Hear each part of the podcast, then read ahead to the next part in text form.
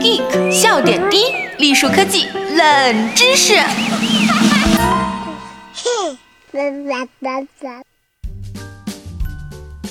亲爱的小伙伴们，大家好，我是本期主播浅草菲菲。不知道大家最近有没有看热播电视剧《欢乐颂》？也不知道大家有没有注意，里面有个人的网名叫做起点，奇怪的奇，点击的点。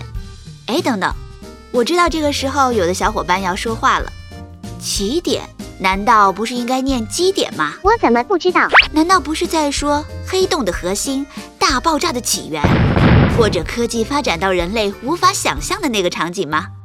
你说的没错，确实是那个来源。但这个字究竟该念啥，可不是个简单的事儿。《欢乐颂》里的起点是一个网名，既然是名字嘛，自然是主人说了算。原著没有说，但电视剧里给了个定义：起点是时空中的一点，是大爆炸宇宙论所追溯的宇宙演化的起点。如果照这么说，那就是用的引力起点的概念了。什么鬼？真正的引力起点其实比片子的那个定义更广，它指的是某个天体在这个位置上的引力场似乎变得无穷大了。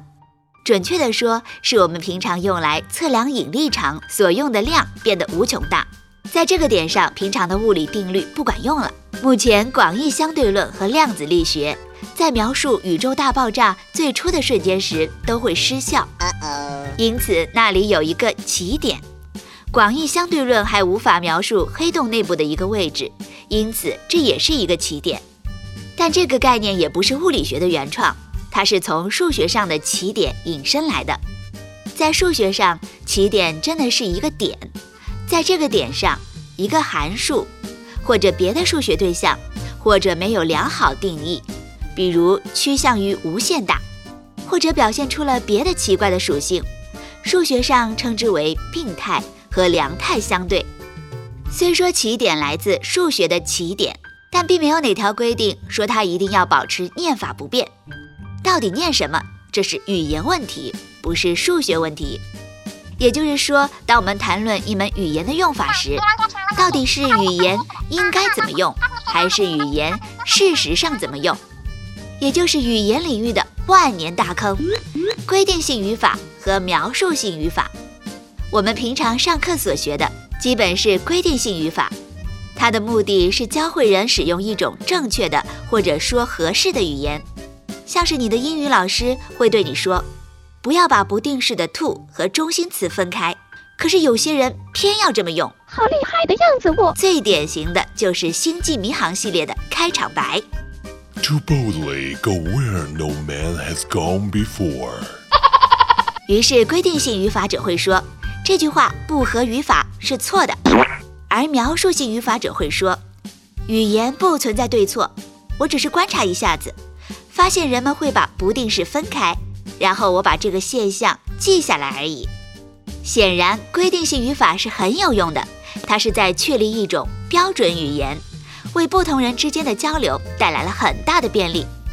先不说学校的语言课程，几乎所有学科在定义自己所使用的术语时，都在尽可能使用规定性语法。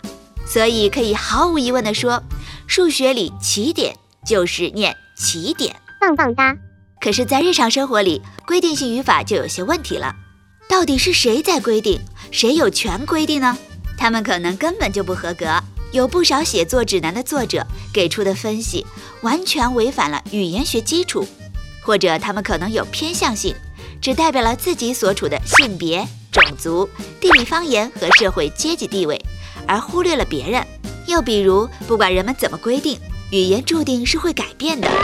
人们用的语言和规定相悖怎么办呢？难道宣布所有人都错了吗？更改规则又总是会滞后。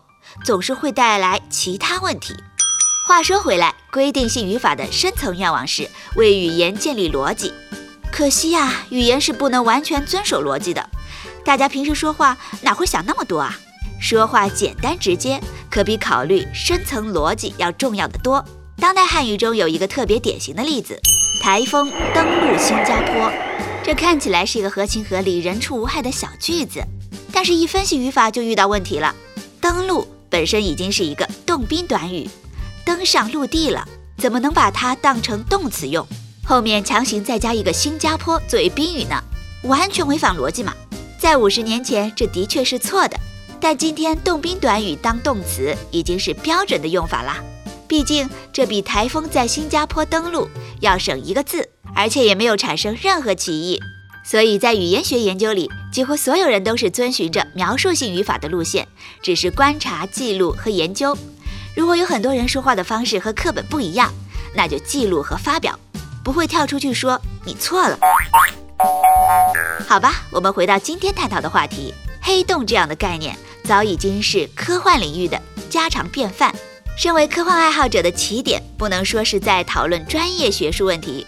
要知道，不带数学公式的讨论都只是文学创作和玩票哦，所以不能一口咬定规定性。但是我们随便写篇文章也不是做语言学研究，没必要抱死描述性不放。所以呢，本文并不能给出答案。所以不管是念起点还是基点，都有各自的拥护者。今天的强行科普就到这里，小伙伴们下次再见，大家开心就好。